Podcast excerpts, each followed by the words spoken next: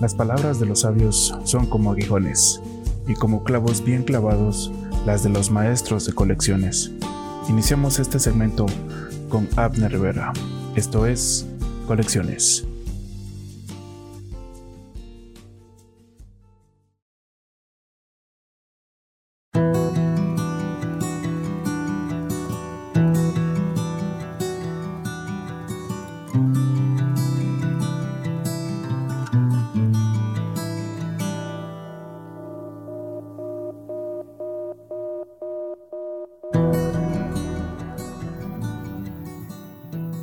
Buenas tardes. Este es el programa Colecciones.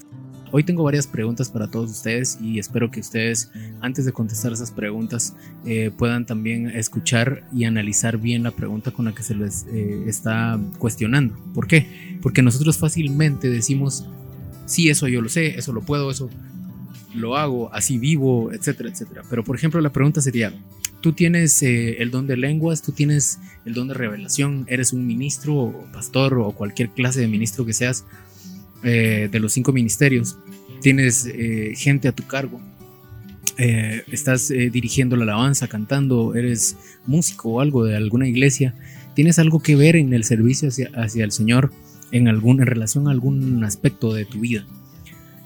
Probablemente tu respuesta vaya a ser que sí. Ahora la próxima respuesta, la próxima pregunta sería ¿Qué estás haciendo con esas cosas que Dios te está entregando y con esas cosas que Dios puso en tus manos para que tú las desarrolles y lleves la palabra de Dios a esas personas con las que tú estás interactuando todo el tiempo? ¿Por qué te hago yo esta pregunta?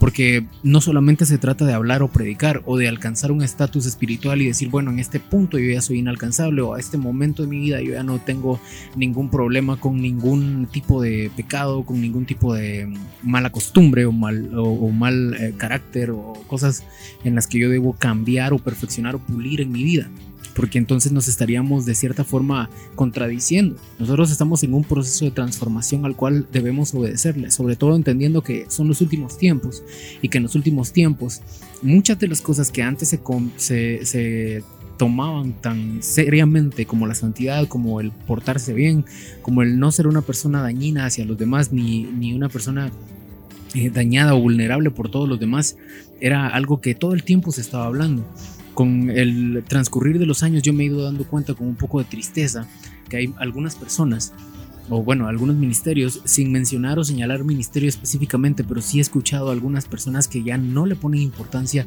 a los asuntos de santidad ni a los asuntos de entrega ni de búsqueda del Señor. Y yo creo que esto tiene mucho que ver con lo que decía Jesús en relación al final de los tiempos, cuando hablaba de que al final de los tiempos el amor de muchos se iba a enfriar por haberse multiplicado la maldad.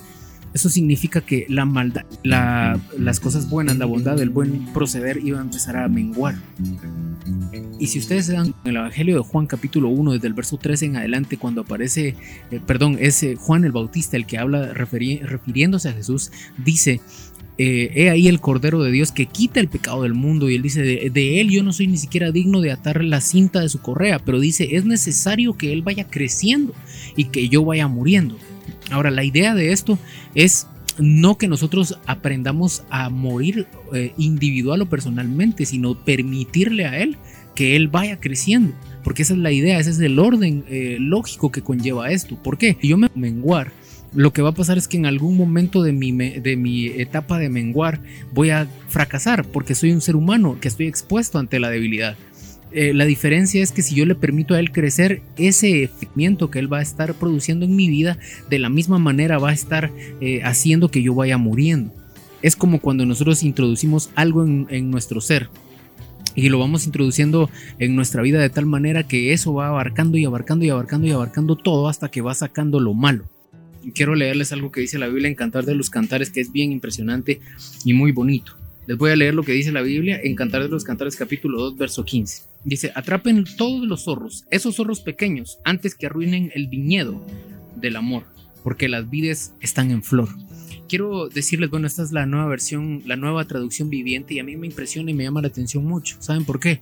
Porque yo les decía a ustedes y les hablaba de personas que ya van a la iglesia, personas que sirven, personas que están involucradas en algún tipo de servicio, pero de todas formas, siguen con algunas, algunas manías, costumbres, con formas de proceder, de hablar, de vivir, de ver, de, conducirse, de tratar a otros en los que están fallando. Y están fallando porque se consideran tan buenos y tan perfectos, y con esto yo estoy hablándome a mí mismo también, se consideran tan buenos, tan santos, tan perfectos, tan inalcanzables, que se limitan únicamente a ver y a señalar los problemas o las eh, aparentes deslices o errores de los demás, cuando no se dan cuenta que al empezar a vivir todos nosotros tenemos en nuestra vida zorros pequeños, como dice este pasaje. Cuando la Biblia nos habla de cazar las zorras pequeñas que echan a perder los grandes viñedos, está diciendo que nosotros muchas veces nos ocupamos de no presentar delante de las personas una imagen de pecado. O sea, nunca nos vamos a descubrir delante de los demás si tenemos algún problema de, algún vicio de drogas, de alcohol, de, prostitución, de pornografía, eh, un, algún vicio de estar eh, eh, cayendo en, algún, en, algo malo, en algo negativo que a todas luces es malo y que todo el mundo eh, sabe que es algo eh, pecaminoso. Sin embargo, a la Biblia nosotros nos enseña y nos dice, miren, hay cosas que no se ven, que son más destructivas, que echan a perder grandes cosas y ustedes las dejan pasar o las dejan eh, permiten que esas cosas sucedan, permiten que esas cosas estén en medio de ustedes. Y si ustedes no aprenden a cazar las zorras pequeñas que echan a perder esos grandes viñedos, o como dice esta versión, si no aprenden a cazar las zorras que echan a perder los viñedos del amor, entonces van a em, empezar a perder ese amor y ya no van a hacer las cosas solo porque tienen que hacer, eh, porque tienen que servir al Señor, sino que las van a hacer solo para que nadie lo señale o para guardar una apariencia. Y es realmente lo peor que le puede pasar a una persona. Vivir de apariencias, pensar, hacer pensar a los demás que todo está bien, que tu matrimonio, que tu, que tu familia, que tus padres, que tus hijos, que tu dinero, que, que todas las situaciones de tu vida están bien. Es lo peor que le puede uno aparentar a todos los demás cuando realmente sabe y entiende que tiene una necesidad y la necesidad radica en que no eres capaz de reconocer que tienes problemas con las zorras pequeñas, con, los, con las cosas pequeñas. ¿Cuáles son esas cosas pequeñas? Pues las cosas por ejemplo, lo que, lo que en donde tú estás defraudando a alguien más en deudas, y con esto no quiero decir, algún día vamos a hablar de esto porque alguien una vez me mencionó y me dijo que quien estaba endeudado no podía entrar al cielo, basado en una aplicación de la Biblia, eh, que, de la ley. Pero un día de esto lo vamos a platicar y lo vamos a explicar eh, más eh, abiertamente. Pero me refiero a que tú has defraudado a tus hermanos cuando tus hermanos te dan mucho amor y tú no les das el mismo amor, cuando tus hermanos te dan mucho respeto y tus hermanos y, tú no les respondes con el mismo respeto, cuando tus hermanos te dan mucha confianza y tú les respondes ah, con exceso de confianza al punto de ser, eh, como decimos en Guatemala, confianzudos. Esas cosas echan a perder los viñedos del amor. La gente que, que, cree que está bien, que está perfecto, que todo, que su camino, que solo les hace falta eh, platicar a la par del apóstol Pablo.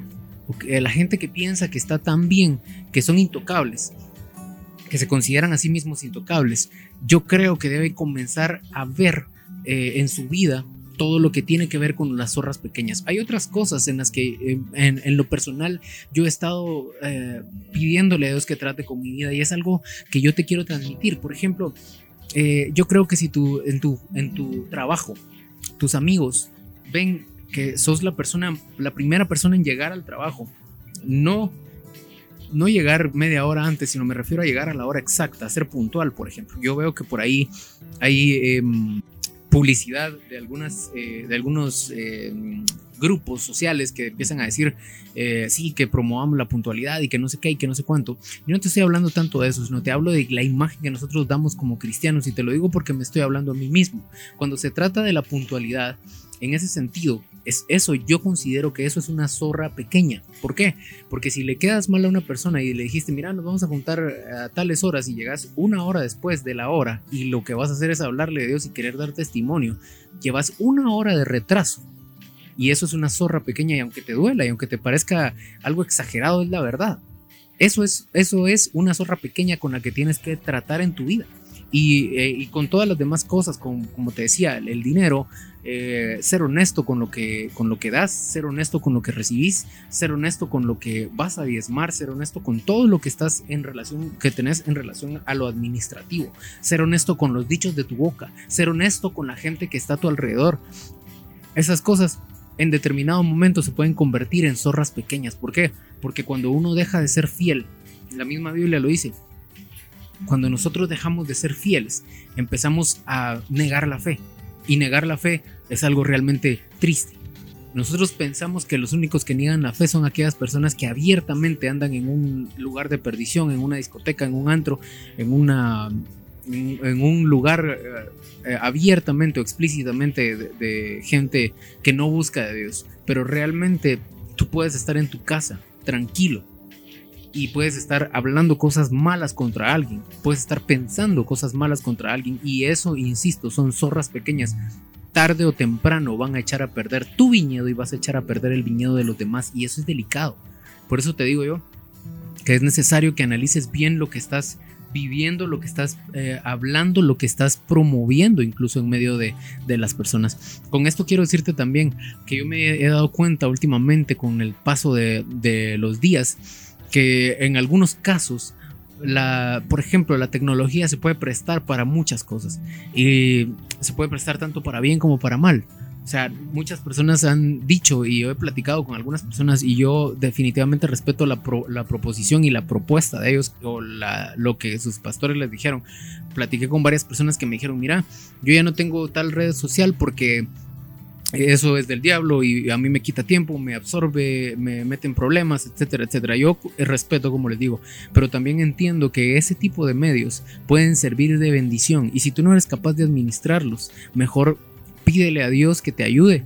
Y si es necesario, como te he comentado, eh, hay algunas personas que han llegado al punto de cerrar sus cuentas precisamente por eso, porque tienen, han tenido problemas y es mejor hacer ese tipo de cosas. Si tú amas a Dios, no vas a poner absolutamente nada delante de Dios como para que se convierta primero en algo tan, algo mínimo que con el tiempo vaya a absorber toda tu vida y te vaya a quitar la paz, te vaya a robar la bendición. Y termino diciéndote esto yo creo que la misma Biblia dice que nosotros debemos amar y nuestro amor debe ser un amor auténtico, sin fingimiento, sin doblez de corazón. Y si, nos, amamos a Dios, podemos amar a los demás. Y si amamos nos amamos a nosotros mismos, amamos a Dios y amamos a los demás. Entonces, lo que estoy tratando eh, en esta hora de transmitirte, de trasladarte, es que nosotros no nos preocupemos solamente por eh, las cosas que nosotros vemos grandes que otros hacen, Jesús decía, hipócrita, ¿por qué no quitas primero lo que tú tienes en tu ojo que te estorba? Estás tratando de corregir a alguien más y tú tienes cosas que te estorban y esto realmente es algo un poco duro de parte de Jesús, pero como no lo digo yo, sino que lo dice Jesús, creo que lo debes recibir y tomar. Entonces, eh, con esto insisto, no te quiero condenar ni señalar, pero sí es necesario que le pongamos atención a todas esas cositas que muchas veces se nos escapan. Se nos escapan los chismes, se nos escapan, perdón, las detracciones, se nos escapan las eh, faltas de confianza o o las faltas de respeto y muchas otras cosas que Dios creo yo, debe tratar en tu vida y debe tratar en mi vida para que nosotros seamos gente de bien. Cuando la gente vea, como dijo Marcos Vidal, cuando la gente vea cómo nos amamos, entonces muchos de ellos sin necesidad de que tú estés hablando tanto o diciendo tantas cosas que eres o que haces, la gente va a decir, yo quiero ser como él, quiero ser como esta persona que está buscando de Dios, que ha cambiado su vida. La transformación de Dios que Dios quiere hacer, la quiere hacer a través de de su Espíritu Santo y su Espíritu Santo y sus ministros y sus siervos se tienen que convertir de cierta manera en los cazadores de tu espíritu, de tu alma y de tu cuerpo, de las zorras pequeñas. O sea que en algún momento tu pastor te va a tener que decir, mira hermano, mira hermana, deja tal o cual cosa y tú debes obedecer si es que amas a Dios. Que Dios te bendiga. Y esto que te estoy diciendo eh, lo vamos a seguir platicando más eh, de, cierta forma más eh, específico en algunos aspectos de la vida de, tu vida, porque, insisto, hay muchas cosas más que hablar. Hay que hablar de la música, hay que hablar de la, televisión, hay que hablar de un montón de cosas que son algunas veces se pueden llegar a convertir en zorras pequeñas y nosotros felices, tranquilos, eh, pensando que alguien que hace pecados abiertamente, eh, visiblemente escandalosos, están mal y nosotros, porque no los hacemos tan abiertamente no tenemos esos problemas, pero debemos de ser equilibrados. Que Dios te bendiga, que pases una feliz tarde